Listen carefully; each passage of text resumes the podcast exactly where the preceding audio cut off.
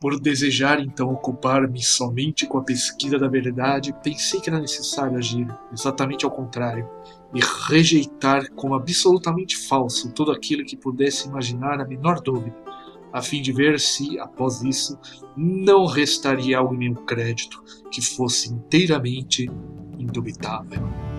René Descartes, Discurso do Método.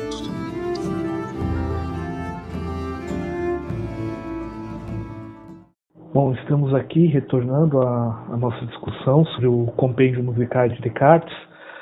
E no vídeo anterior, o áudio, dependendo de onde você, por onde você está ouvindo, eu tinha comentado que uh, eu ia passar agora uma descrição do livro estudado.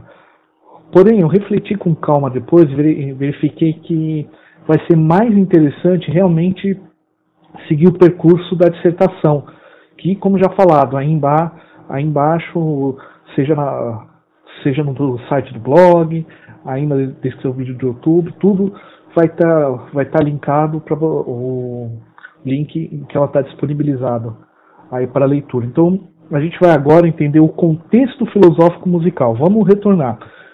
Como o texto foi escrito por, por Descartes na sua juventude, é um texto que ele escreveu tinha 24 anos, naturalmente ele escreve dentro de um paradigma ainda renascentista.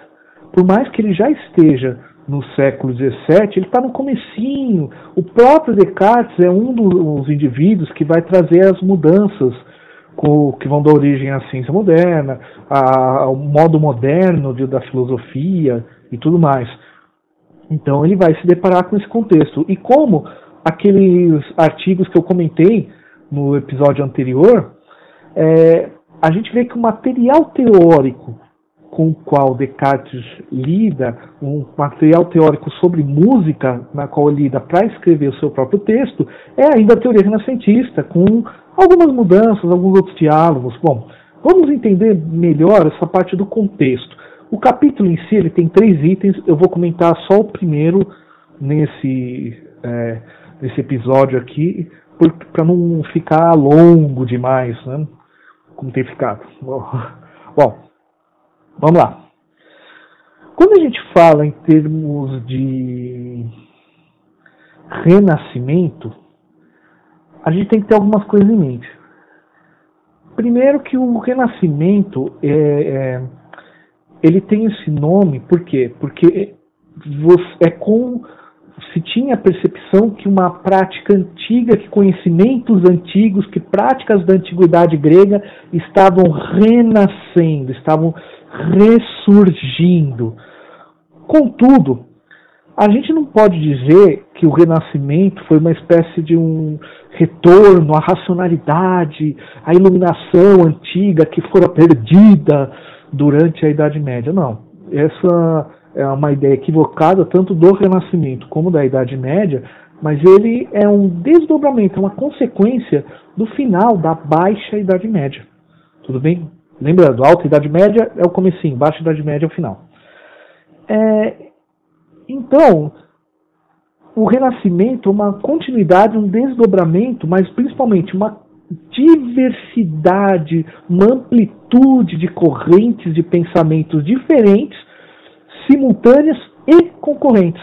Quando eu começo a trazer, graças à invenção da imprensa e outros fatores que a gente vai discutir, é, textos da antiguidade que passam a ser discutidos para um público maior e não somente aquele público que é, tinha uma formação eclesiástica, tudo, diferentes teorias vão surgir ao mesmo tempo, diferentes teorias vão ser discutidas ao mesmo tempo, diferentes teorias explicativas da realidade vão ser discutidas. Então, o renascimento ele é uma coisa muito ampla, diversas correntes, algumas dando continuidade a aspectos discutidos durante o final da Idade Média, outros trazendo noções mais antigas, tudo bem? Então não devemos pensar o renascimento dessa maneira idílica, nossa, agora vigorar as luzes contra as trevas da Idade Média, coisa não é bem assim a coisa é um pouco mais, é, mais complexa. Claro que um dos grandes feitos em que possibilitou isso foi realmente a publicação, a, a disponibilidade material de livros, textos antigos. Sem isso não haveria o Renascimento, porque esses textos extrapolam locais fechados, o público laigo, o público leigo começa a ter acesso discuti-los também e comentar e assim tudo mais. Para vocês terem uma ideia, algumas correntes filosóficas que estão simultaneamente sendo discutidas. Você tem o neoplatonismo, ou seja, o novo platonismo, que já era uma interpretação do platonismo do, do começo da era atual. Uma reinterpretação, mas o neoplatonismo volta à tona. O ceticismo antigo também volta à tona, a figura de a Montaigne, por exemplo, a Erasmo de Roterdã, entre outros. Uh, ao mesmo tempo, o aristotelismo, que estava extremamente em voga no final da, da Idade Média, da Baixa Idade Média, né, Aristóteles ali era chamado não somente de um filósofo, ele era o filósofo, o filósofo da, é, do pensamento.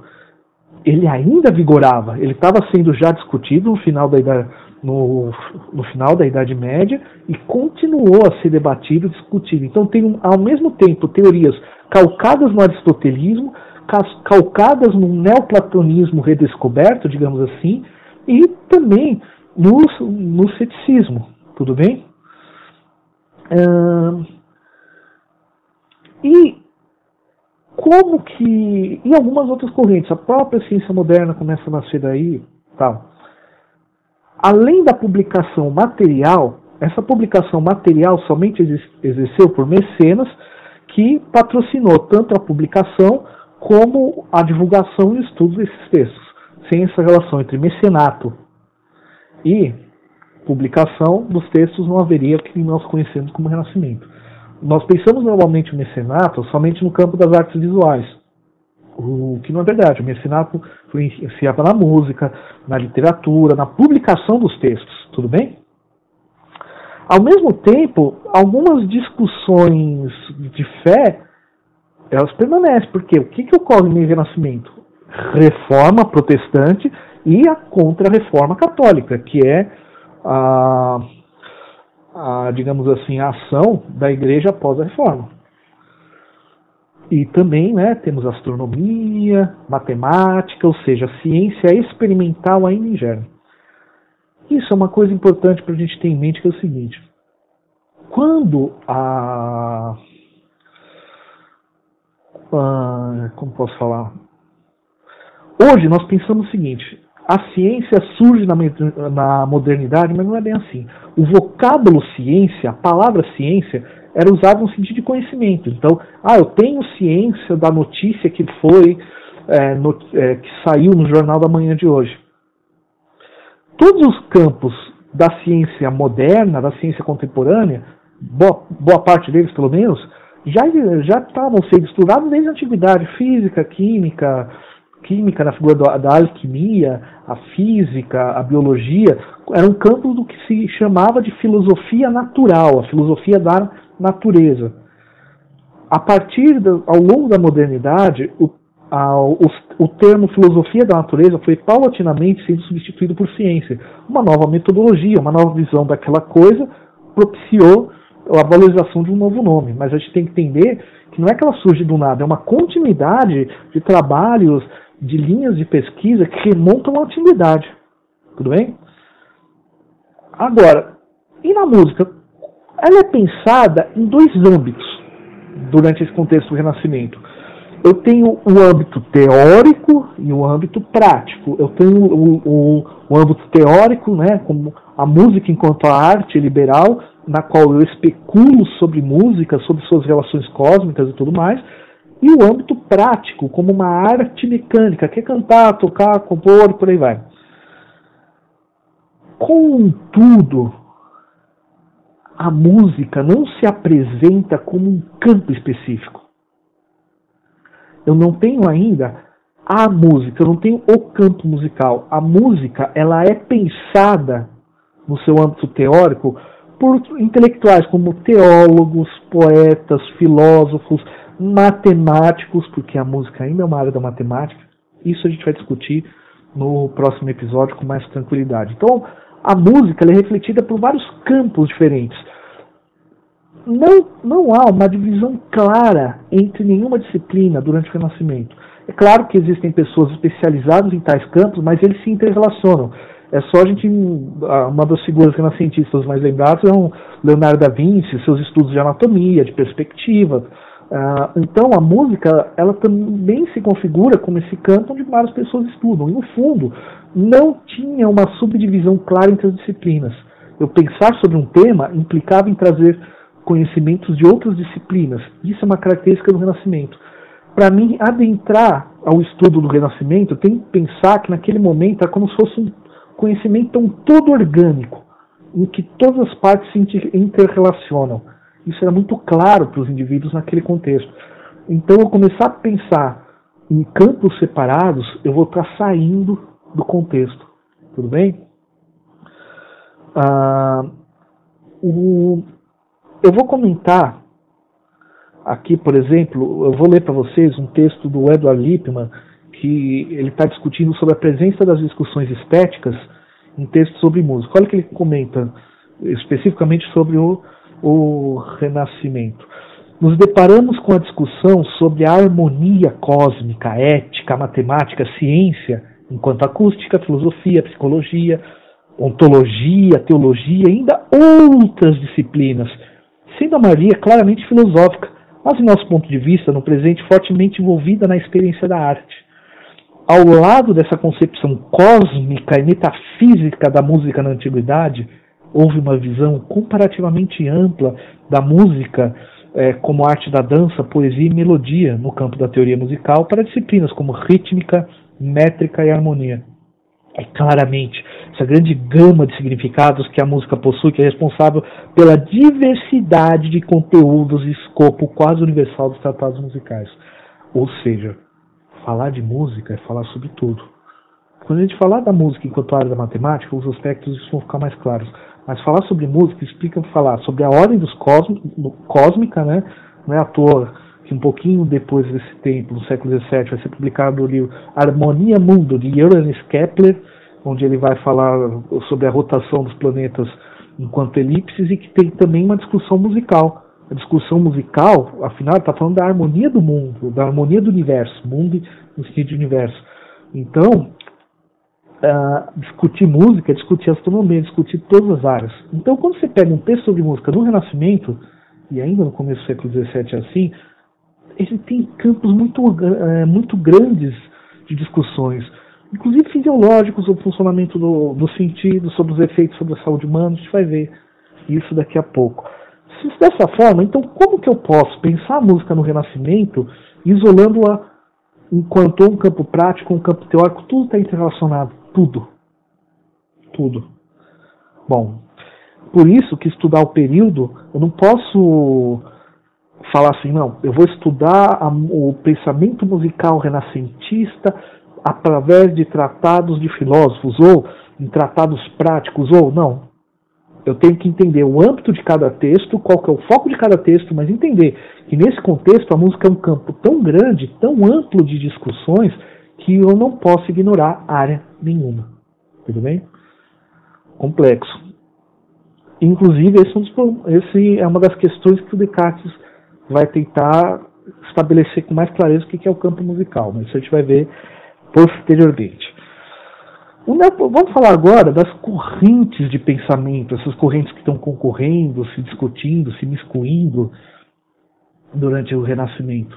O neoplatonismo ele teve um grande impulso com a publicação das traduções e comentários, tradução para o latim e comentários sobre o texto platônico pelo Marcinho Fitino, que era filósofo, humanista, filólogo, ou seja, estuda a origem das palavras, é, teólogo, teólogo e médico florentino, fiorentino. Muito interessante. Tinha que ser médico. Para discutir sobre música também, em certo aspecto, sim. Você vai ver. É, o que acontece? Durante a, a, Idade Média, boa parte dos textos de Platão estavam inacessíveis.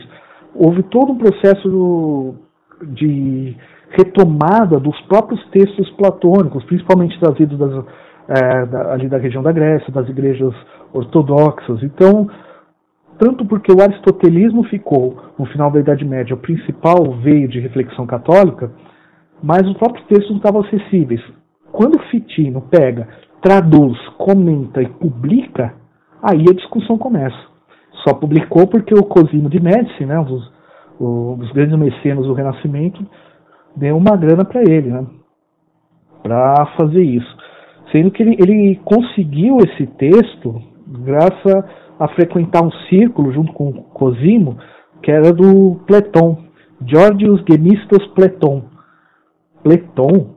É, Platão é um cara que veio ali da região da Grécia e criou, buscou criar uma nova academia platônica em Florença. Então ele até adotou o sobrenome de Platão para parecer com Platão, né?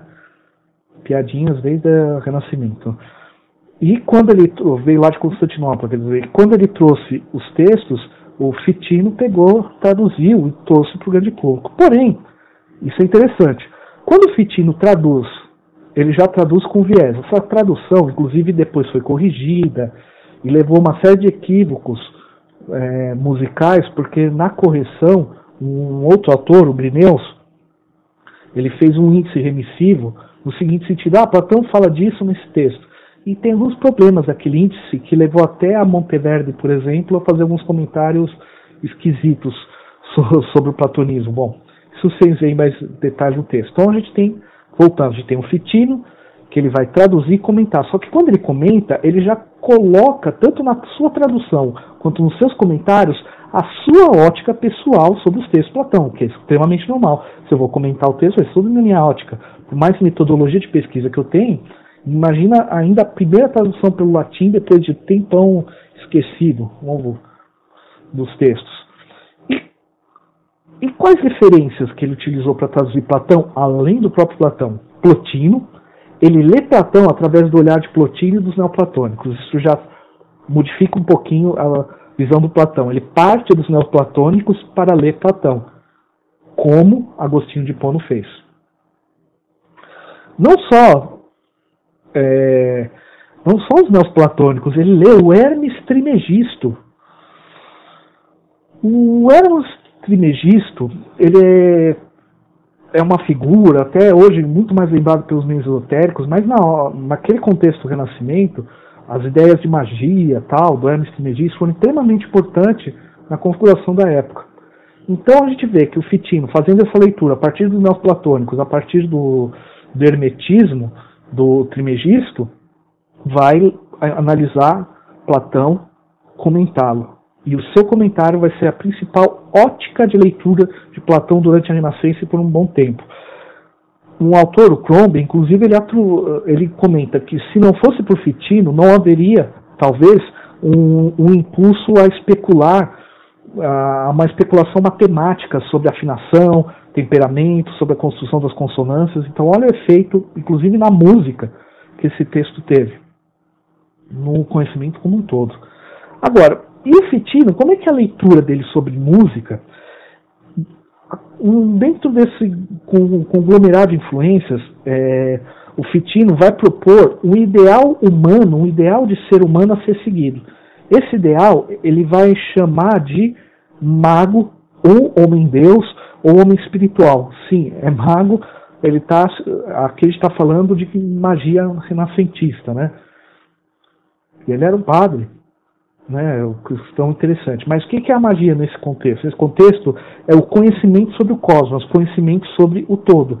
Então, eu, através do conhecimento, eu vou me tornar essa figura, esse homem espiritual, esse homem Deus, tal pra, é um processo e para o Fitino isso é um processo de ascensão através do conhecimento, talvez de, uma, de umas práticas da, também de uma certa mística católica aí.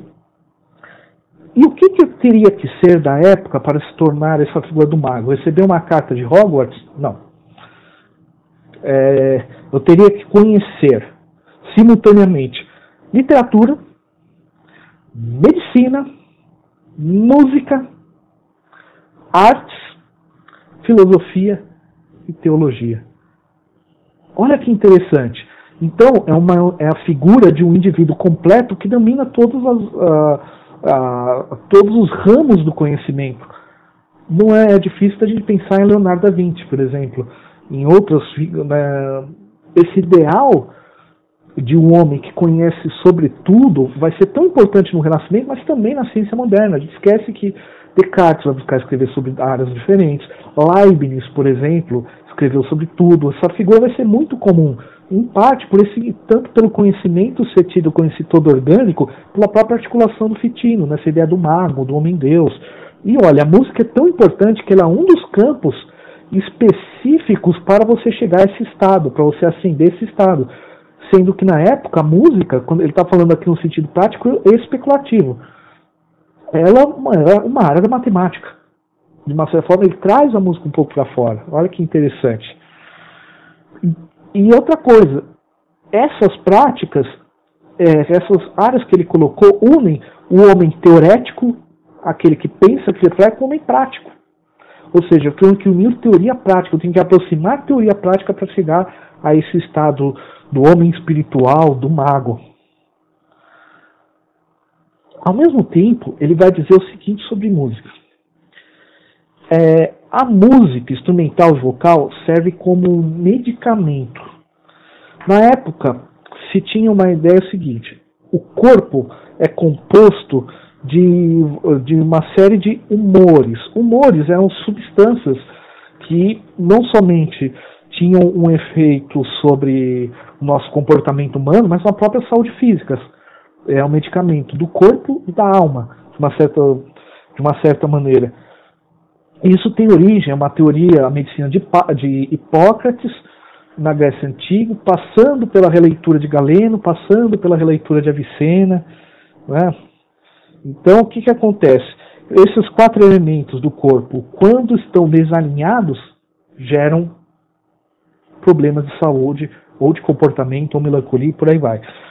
São quatro humores: sangue, bile amarelo, bile negra e a fleuma. Sem entrar muito nesse campo, é, tem referências na dissertação sobre isso. Então, o que acontece? Para ele, a música vai movimentar afetos em você, ouvinte, você vai ouvir, ela vai movimentar afetos que vão ajudar a reequilibrar esses humores. Ao reequilibrar esses humores no seu corpo, você volta a ter uma saúde física e mental. O próprio prazer da experiência musical é esse processo de você se reorganizar. Quando a música ela reflete a ordem cósmica, ela é bem construída e reflete essa ordem do cosmos, ela vai gerar saúde no ouvinte. Essa é a concepção medicinal da música expressa por Fitino. Veja como os campos se intercalam. Tem que saber matemática, tem que saber medicina e etc. Então a música é sempre esse meio para saber a, a, o efeito do corpo. E olha que interessante. O termo latino que o Fitino vai usar é o voluptatis. Existem duas formas de falar de prazer no latim. Não só duas formas, porque você tem duas palavras, mas elas implicam em diferentes concepções de prazer. O voluptatis, que deu origem a termos como volúpia e tal, ele vai falar do, do, do prazer puramente físico. Sabe quando você está com muita fome e você come alguma coisa e se sacia, sem pensar no gosto muito? Esse é o voluptatis. É o prazer puramente corporal. Então o que, que o Fitino está dizendo?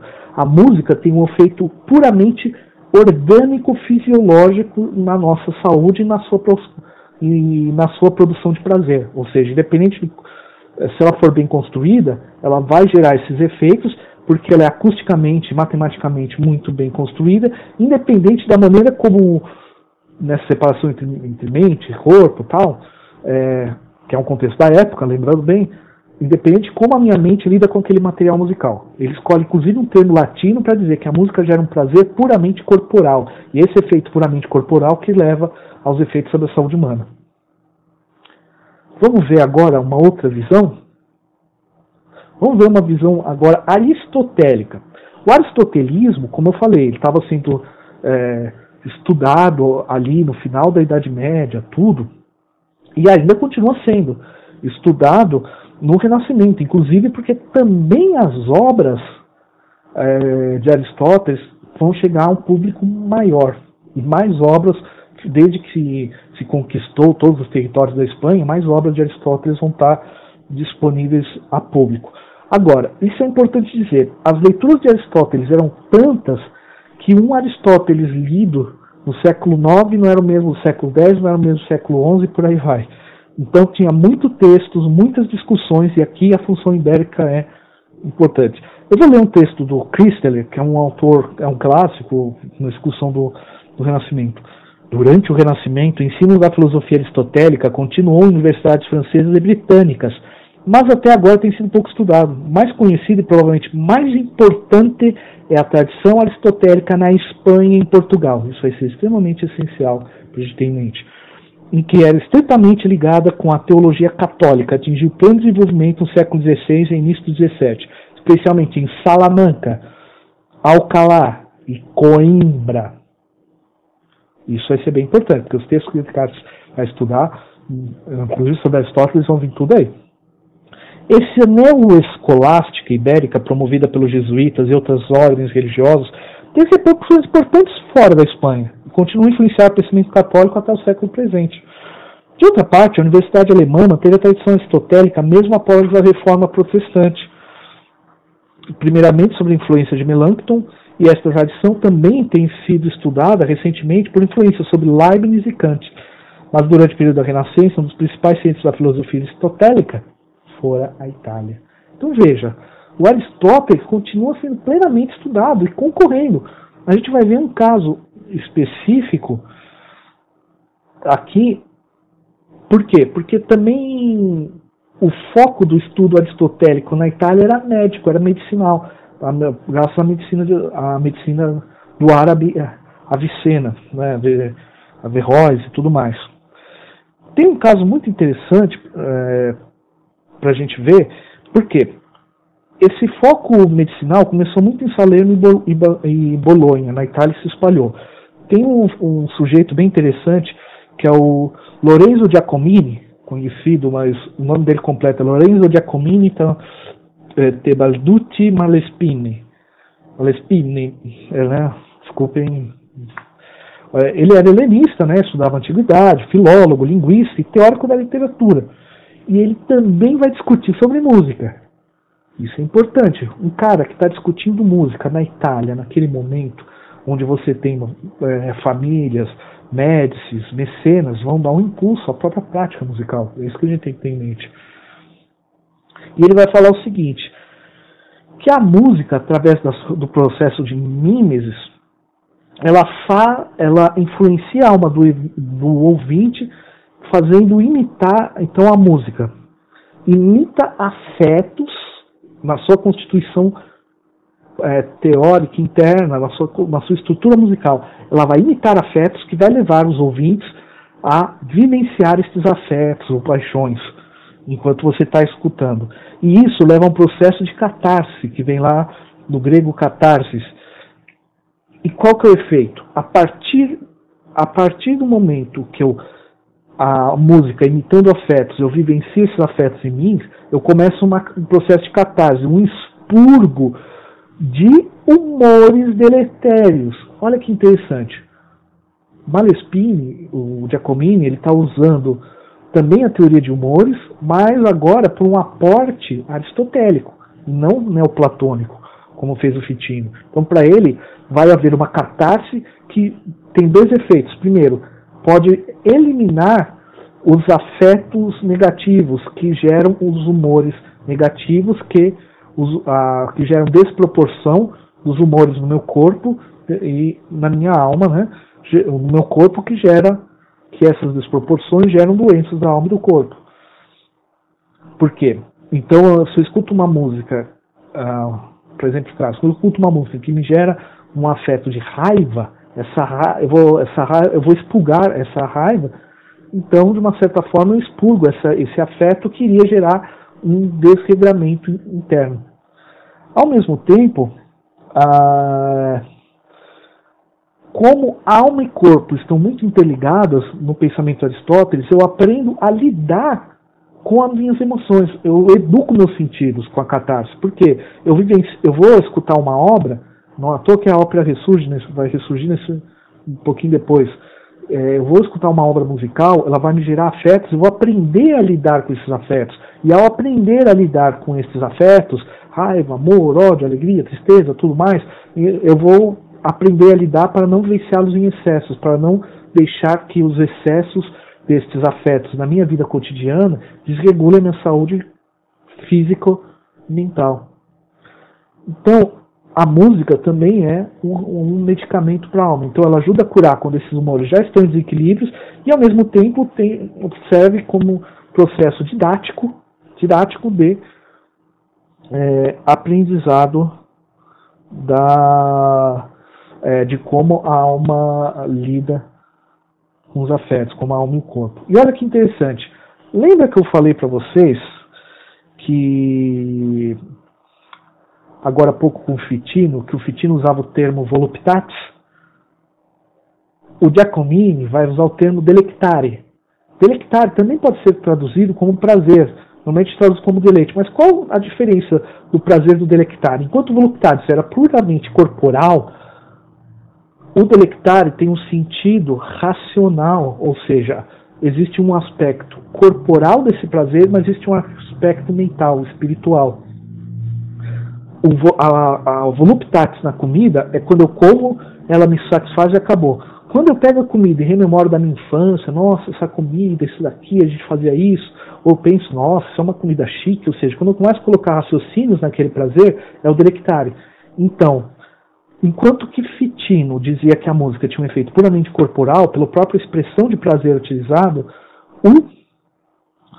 o, o Giacomini vai dizer que a música ela, o, ela faz um efeito do delectare, ou seja, há um aspecto da minha alma, porque a minha alma aprende a utilizar, a lidar com os excessos ou, ou falta de certas emoções, certos afetos, então o processo é físico-psíquico.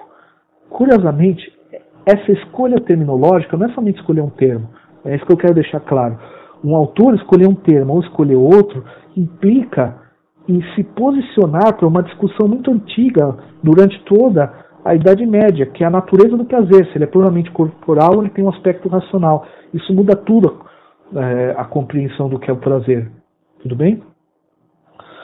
E olha só, curiosamente, eu tenho duas especulações, uma de cunho uh, neoplatônico e uma de cunho aristotélico, que chegam à mesma conclusão. Conclusões muito parecidas, porque utilizam teorias ligeiramente diferentes, mas chegam a uma conclusão parecida. Os ambos chegam à conclusão que a música faz bem para a saúde do corpo e da alma. Ambos então defendem a existência da prática musical, do mecerato musical. Porém, por fundamentos teóricos diferentes, os quais também vão gerar é, ligeiros nuances na teoria consequente. Mas a ideia é muito similar. Isso para Descartes é, foi chocante quando ele viu, viu esse passado. Outra corrente também presente na época, para a gente ter uma ideia, é a ciência experimental que ela está nascendo. Vamos lá, como eu falei antes, a, a, ideia de ciência experimental é muito mais uma mudança do termo de filosofia natural para ciência para valorizar a questão da experiência. Mas onde que surge a ideia de, de um método experimental?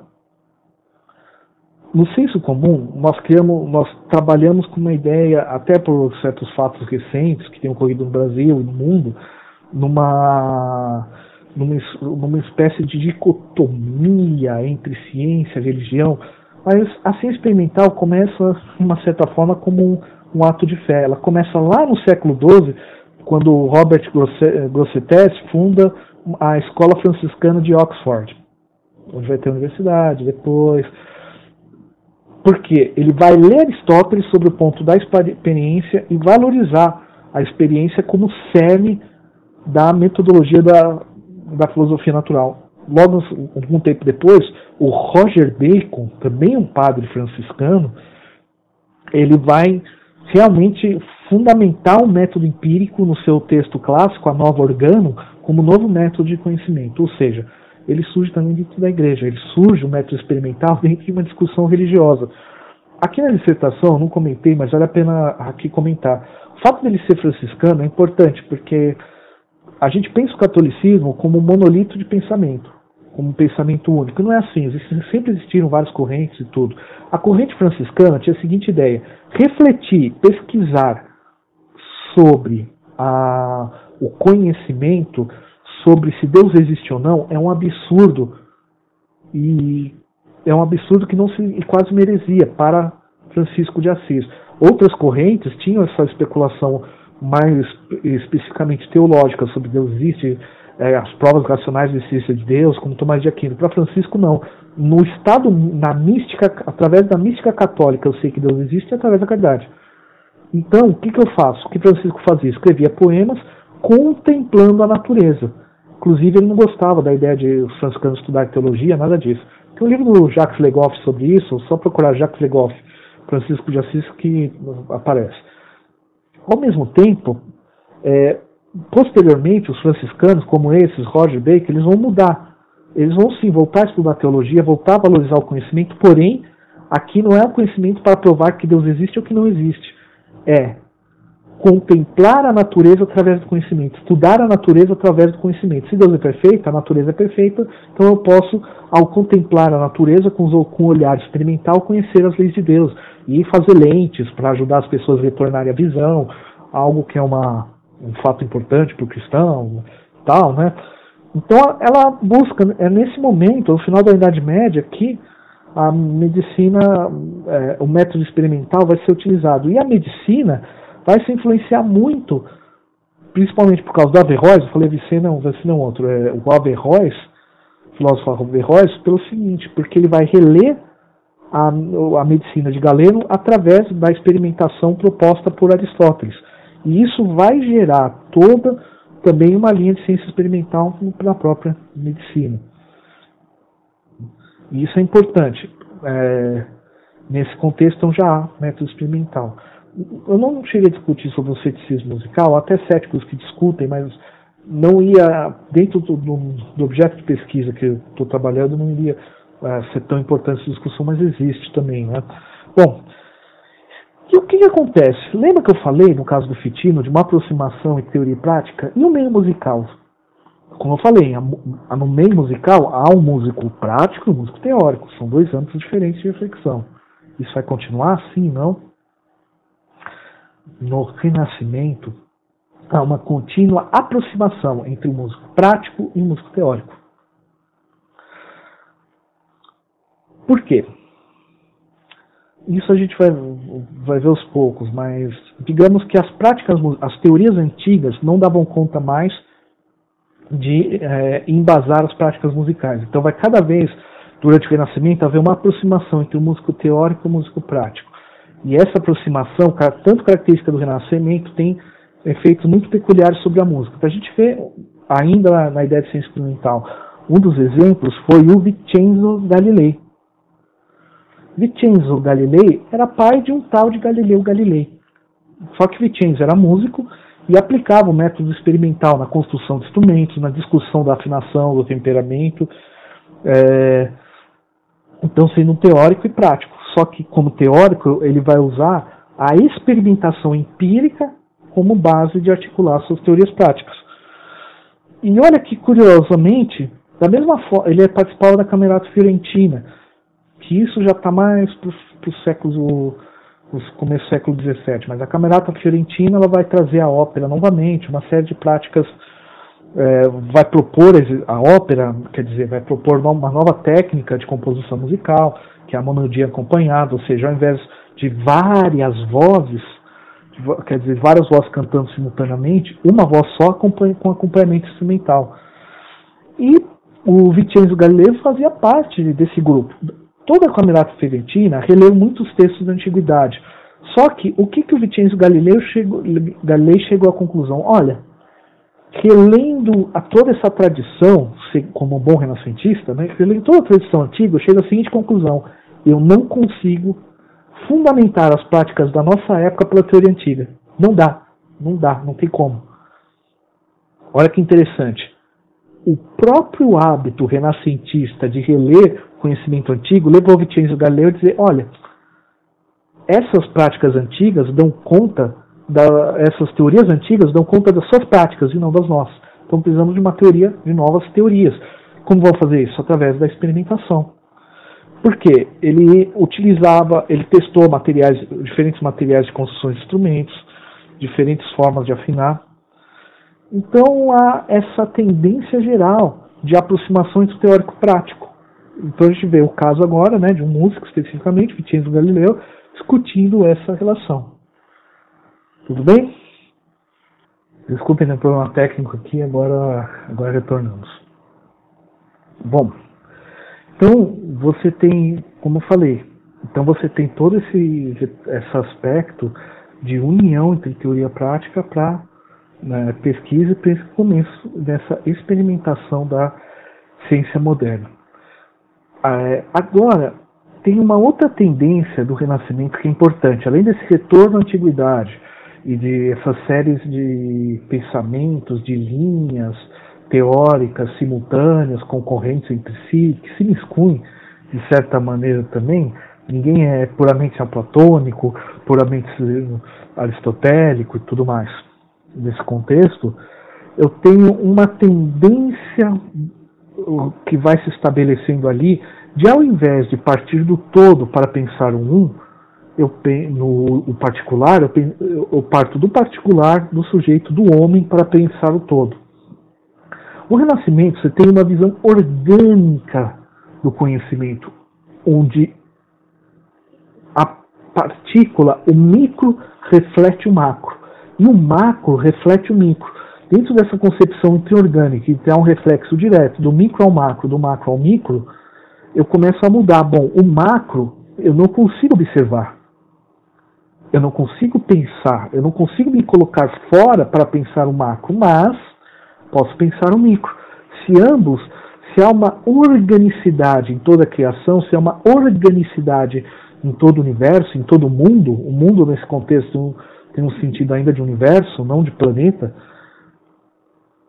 se o mundo, o todo, o cosmos está refletido em uma partícula, digamos assim, no micro, no homem, aquilo que eu tenho mais, mais acesso imediato, então eu posso pensar o macro a partir do micro. Posso pensar o todo a partir do homem. Então eu paro de ter Deus como ponto de partida e vou tendo cada vez mais o homem como ponto de partida. Isso é algo que vai estabelecer no Renascimento e vai e vai perdurar. Aí é uma ponte de ligação essencial entre o Renascimento e a filosofia moderna e a ciência moderna também. Tudo bem? Esse é um ponto essencial. E no caso da música, isso também é essencial, que ao invés de partir os tratados nessa união de teoria e prática, o que os tratados musicais vão fazer? Se há um reflexo entre o micro e o macro, entre o cosmos e o particular, eu vou estudar a música, ao invés de pensar a ordem do todo, para articular o conhecimento sobre a música, sobre a, sobre a minha composição, meu canto, minha prática instrumental específica, eu vou cada vez mais pensar no homem, nos afetos é, que a música movimenta naquele homem que escuta, naquele indivíduo, homem quanto humanidade, homem mulher, naquele homem, naquela mulher, naquela pessoa que escuta a música. E cada vez mais, principalmente no final do, 16, 17, cada vez mais é, pensando, relacionando os afetos movidos pela música graças a uma racionalidade intrínseca ao material musical. Tudo bem? Não é ao toa que há esse ponto de ligação entre música e medicina, porque os afetos relacionam-se aos humores, e os humores é o principal meio de estudo da medicina, algo que vai valer Olha, só no século XVIII e XIX que isso vai ser rompido. Especificamente vai surgir uma nova medicina, a prática da anamnese e outras coisas. E o próprio Descartes tem uma certa influência sobre isso, que nas Paixões da Alma é um estudo, sei se é um estudo de como as paixões da alma têm efeitos fisiológicos. Bom, e contemporâneos dele, como Roda Champ, por exemplo, vão, vão discutir isso. E essa, e essa própria noção de afetos e, e música é importantíssimo para a gente entender a composição musical. Uma parte, boa parte da Renascença, barroco com muita força, que só vai ser rompido lá no século, no final do 18 para o 19, com a autonomia musical. Né? E agora, vamos entender desse panorama grande, que já está muito grande. A hora que eu falei que, uh, que dividindo capítulo, vamos entender um pouco agora as discussões específicas do meio musical. Agora, mesmo essas discussões sobre música envolverem um todo, é importante agora a gente entender quais eram as discussões entre os compositores. assim.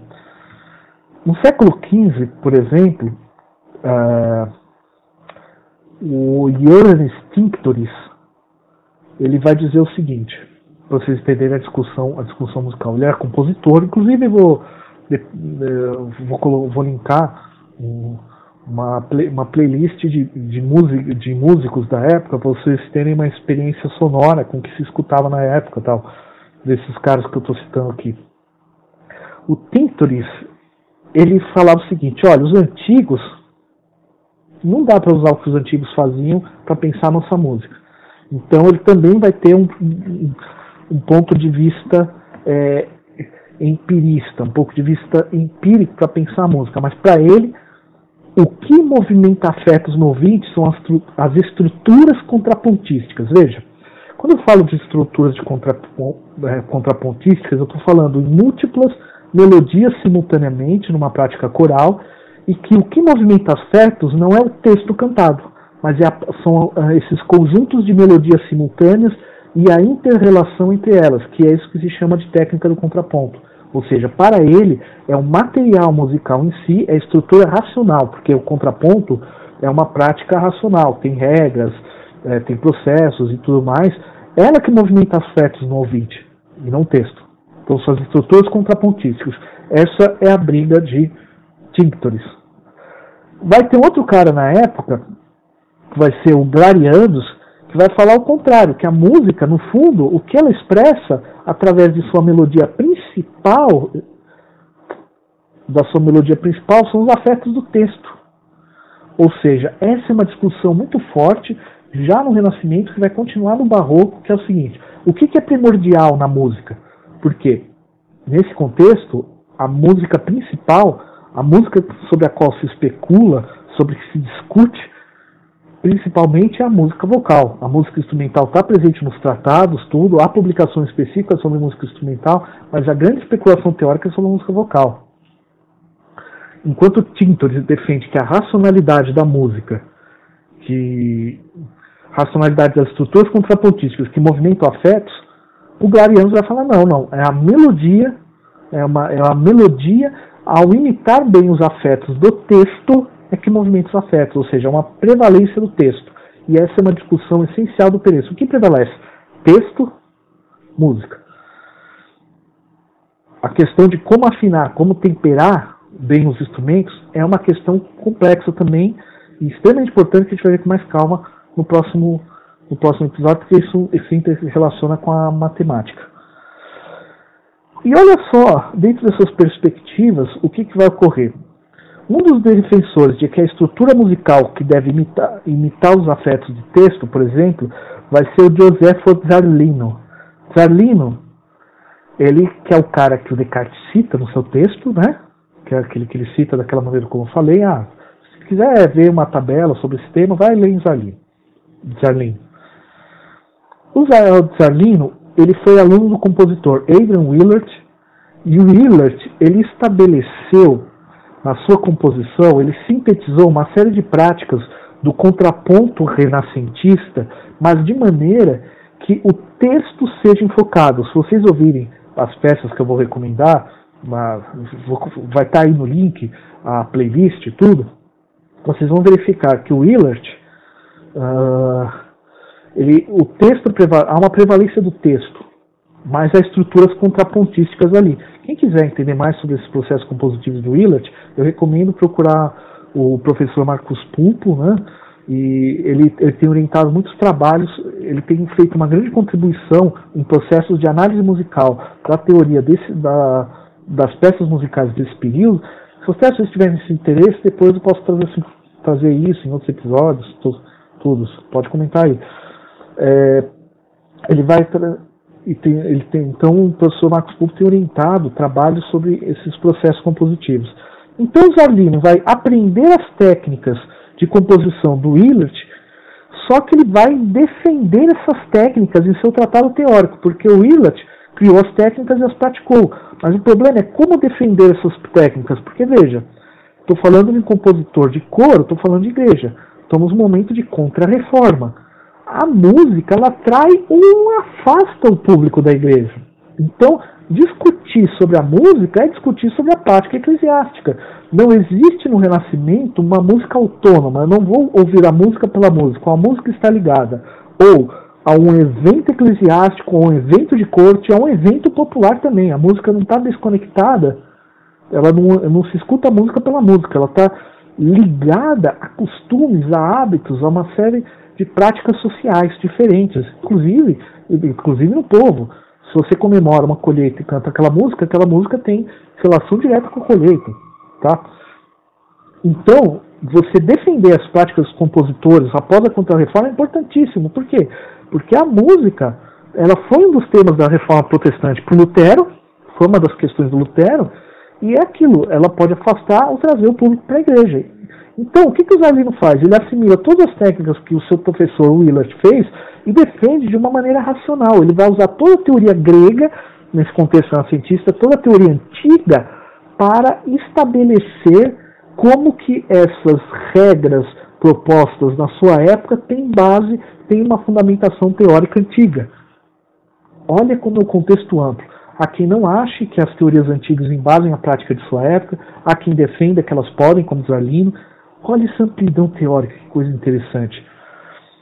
E é isso que o, que o vai fazer. Ele vai fundamentar a prática musical e mais, ele vai defender que a teoria musical, que a composição musical é uma prática racional. Ele vai defender, não, há sim uma racionalidade na música, mas para isso, para defender essa racionalidade interna da composição musical, ele vai se utilizar de teorias antigas. E o trabalho intelectual do Zarlino é fantástico, a gente vai comentar ele né, mais, mais para frente. Hoje é para vocês terem uma ideia. Principalmente porque ele vai criar um conceito que é fundamental em música, que é o soggetto.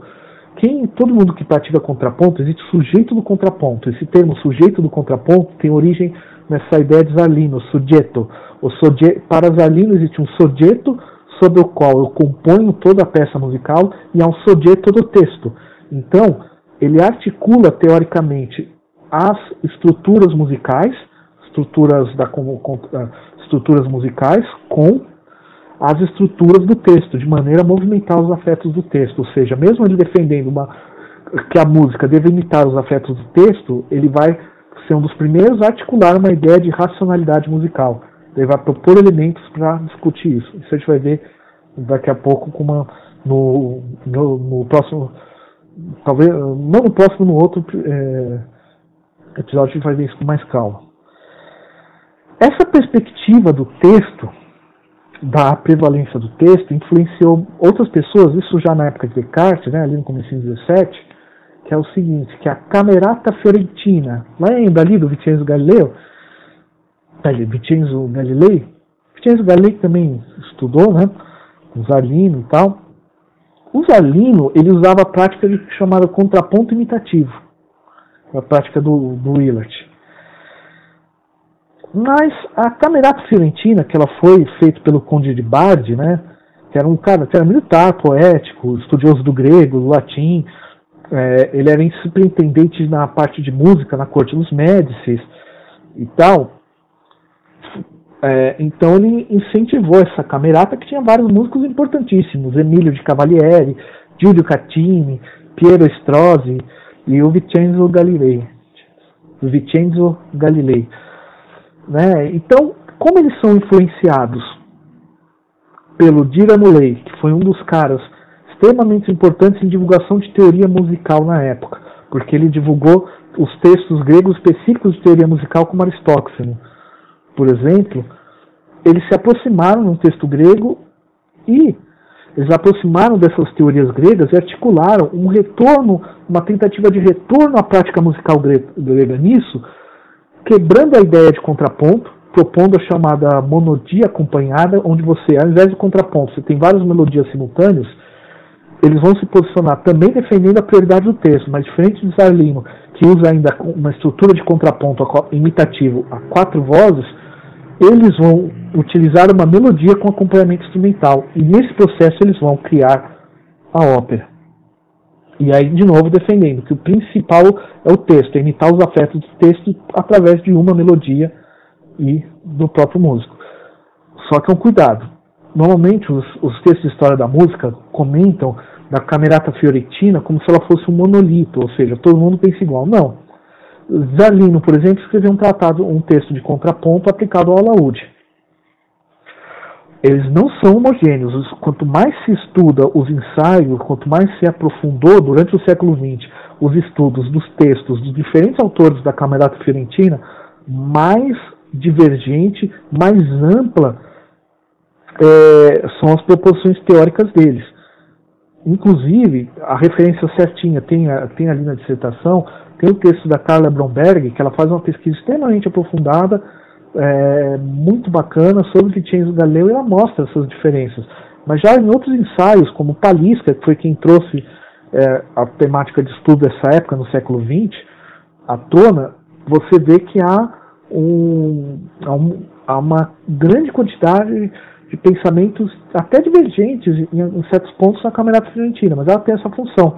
Mas veja, Aqui é de novo aquela discussão entre texto ou estrutura musical. Eles vão radicalizar a postura do texto, criando a ópera, apesar que foi o Jacobus, é, o Jacobus que criou a ópera e não o Catini, mas por muito tempo ficou na história que foi o Catini que fez a primeira ópera. Mas a técnica da monodia acompanhada, que na verdade ela é uma consequência de outras práticas que já vinham ocorrendo na época, que é você cantar e acompanhar tal, e que vai nessa tentativa de retorno à Grécia Antiga, feita na Itália.